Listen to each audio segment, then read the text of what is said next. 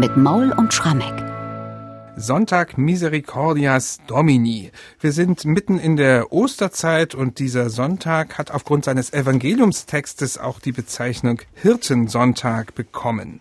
Ganz passend dazu ist Bachs Leipziger Kantate Du Hirte Israel höre, die er 1724 in seinem ersten Amtsjahr als Thomaskantor geschrieben hat.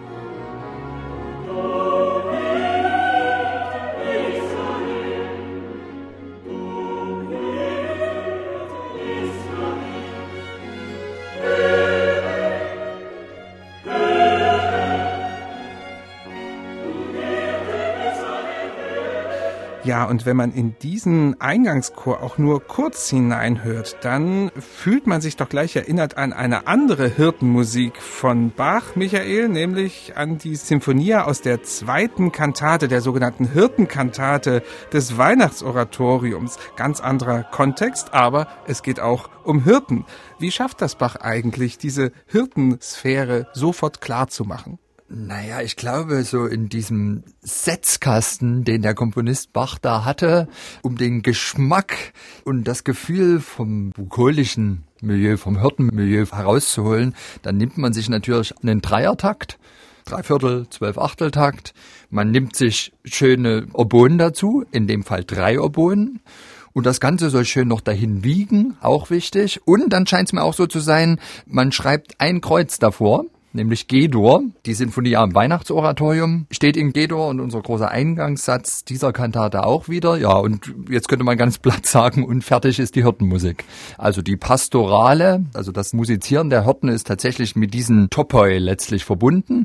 Und du hast vollkommen recht, das ist ganz nah beieinander. Und wenn man jetzt in die Musikgeschichte ein bisschen weiter zurückschaut, hat man schnell Vorbilder gefunden. Corelli, das berühmte Weihnachtskonzert, da gibt's ja auch diese Pastorale. Und das Ganze hat ja noch eine viel ältere Geschichte. Es gab in Italien einfach diese Tradition, dass die Hirten in der Weihnachtszeit vor Marienbildern musiziert haben, mit ihren Oboen, mit ihren Schalmeien.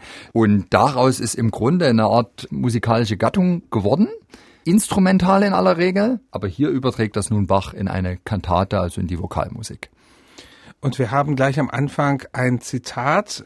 Du Hirte Israel höre, der du Josef hütest wie Schafe, erscheine, der du sitzest über Cherubim. Wie arbeitet Bach nun diesen Text in diese Pastorale ein, in diesem Eingangschor?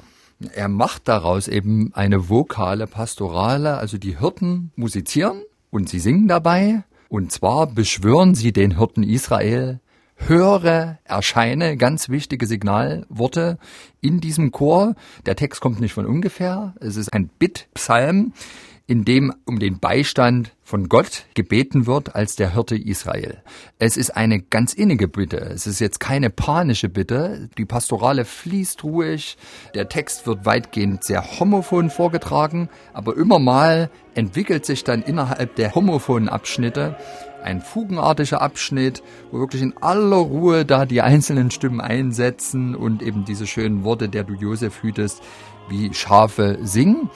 Und ähm, dadurch ja, entsteht so eine Art, ich würde jetzt mal sagen, Wellnessmusik, die uns in die Sphäre der Hirtenwelt hinübergleiten lässt. Und was natürlich auch noch in den Setzkasten für eine Pastorale gehört, ganz wichtig sind die liegenden Bässe, die sogenannten Bordun-Bässe. Und das sieht man auch sehr schön in dem Eingangschor, in dem Augenblick, wo der Chor erstmal einsetzt. Für ganze zwölf Takte ruht im Bass das tiefe G, um eben tatsächlich dieses stabile Fundament herzustellen, auf dem die Hirten ihren wiegenden Gesang ausbreiten können.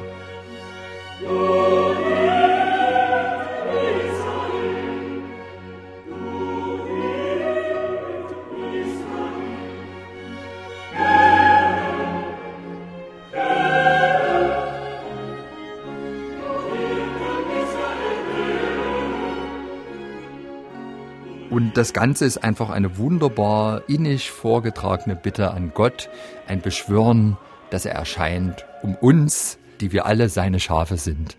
Zu schützen. Ganz interessant übrigens, dass man sich offenbar damals den Hirtenberuf so friedlich vorgestellt hat. Denn ich kann mir vorstellen, es ist ja auch ein lebensgefährlicher Beruf und nachts ist es auf dem Feld auch ziemlich kalt. Also so angenehm war das gar nicht. Aber das spielt hinein ja auch in andere Bereiche der Kunst damals, dass die Hirtenwelt immer etwas Ideales war. Eine idealisierte Welt, absolut. Und das geht da zurück bis in die Antike. Also dort ist alles rein und es ist die Verbindung mit der Natur. Und ich meine, in der Musikgeschichte geht das ja weiter. Auch in Beethoven, als er seine Pastorale komponiert hat, da sind wir einfach in einer anderen Welt, weit ab von den großen Städten, von Gestank, von Sünde und so weiter. Also auf nach Arkadien hier mit Johann Sebastian Bach. Und es geht ja in dieser Kantate auch so munter weiter. Ja, im Text geht's dann so weiter, wie es letztlich vorher von der Kanzel gelesen wurde. Der Evangeliumstext für den Sonntag, Misericordias Domini, ist ja eben das Evangelium vom guten Hirten, Johannes 10. Und da geht es nicht um Gott als der Hirte, sondern Jesus, der eben der gute Hirte von uns, von uns Schafen ist. Das wird in der Kantate alles aus verschiedenen Perspektiven ausgebreitet, ohne dass es zu großartigen Konflikten kommt. Es ist einfach wirklich das Bild eines ganz gütigen, verantwortungsvollen, zunächst Gott, aber dann vor allem Jesus, der sich um seine Schafe kümmert, die unter ihm sicher weiden können. Zwei Arien hat Bach hier reingefügt und man kann erstmal sagen, die Oboen haben hier Dauereinsatz. Also man könnte auch sagen, volles Rohr wird hier ja, musiziert. Ja. Diesen Gag wollte ich unbedingt bringen jetzt hier. Und was irgendwie freut mich, dass du so amüsiert bist drüber. Es hat ein bisschen gebraucht mit dem Rohr, aber jetzt hab ich's, ja. Gut. In der zweiten Arie hat man sogar den Eindruck, es ist wie so eine Art Reprise des Eingangschores, nur jetzt mit einem obligaten Basssänger. Was bringt hier Bach noch einmal thematisch ein? Na, schauen wir auf den Text. Beglückte Herde, Jesu Schafe, die Welt ist euch ein Himmelreich. Also das ist ja schon regelrecht wirklich in Arkadien eine paradiesische Welt. Und was Bach da macht, um diesen Text musikalisch zu illustrieren, ist eben, er holt den Rhythmus der Pastorale wieder hervor, zwölf Achteltakt. Und für mich ist es eine Hymne auf die Schafherde und ihren Hirten in einem auch wiederum ganz getragenen Stil vorgetragen. Auch das hat ganz, ganz hohe Ohrwurmqualität. Qualitäten. Selbst der B-Teil, hier schmeckt ihr Jesu Güte schon und hoffet noch des Glaubens Lohn. Nach einem sanften Todesschlafe ist auch einfach wunderschöne Musik. Und ich glaube, dass es damals jeden Zuhörer in der Thomas- oder Nikolaikirche, wo auch immer die Ohrführung gewesen sein sollte, einfach ein zufriedenes Lächeln ins Gesicht gezaubert haben sollte. Ich, wenn ich es höre, als Protestant kriege immer so ein bisschen den Geruch von Weihrauch auch noch in die Nase, weil wir dann natürlich das auch immer wieder mit der Weihnachtsgeschichte und den Hirten auf dem Felde verbinden, beziehungsweise da sind dann die drei Könige um die Ecke, die den Weihrauch mitbringen. Also ich sag's noch einmal, es ist Wellnessmusik und hier tritt Bach einen Beweis, finde ich, dafür an, für etwas, was vielleicht manche Kritiker ihm auch mal absprechen. Manche sagen ja, Bach macht es immer sehr kompliziert, vielstimmig, die Melodien kann man sich oft nicht so einprägen. Ganz heftige Kritiker haben ihm ja zu Lebzeiten nachgesagt, seine Musik sei düster, wieder die Natur, verworren. Und hier liefert er den Beweis fürs ganze Gegenteil. Es ist einfach unglaublich im besten Sinne des Wortes schöne, friedliche Musik.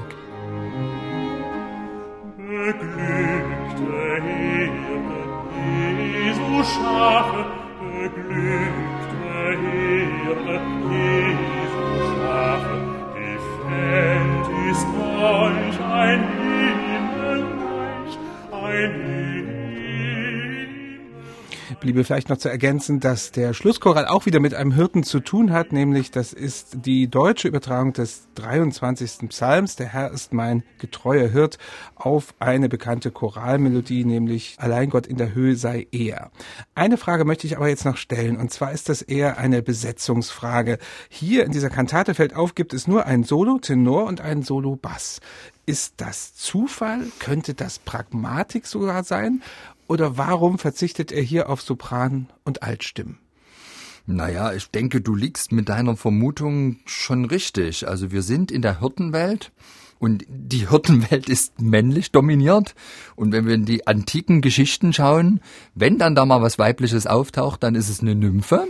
Ja, gut, okay, es gibt auch die Schäferin, das muss man sagen, aber dennoch, ich glaube hier, das Evangelium vom guten Hirten ist Chefsache, also es geht um Jesus und die Vox Christi ist nun mal der Bass. Und auch bei Bach, wenn wir jetzt Richtung Weihnachtsoratorium oder so schauen, das ist dann wiederum mit dem Evangelisten verbunden, der ist ein Tenor. Also hier haben die hohen Stimmen Sendepause.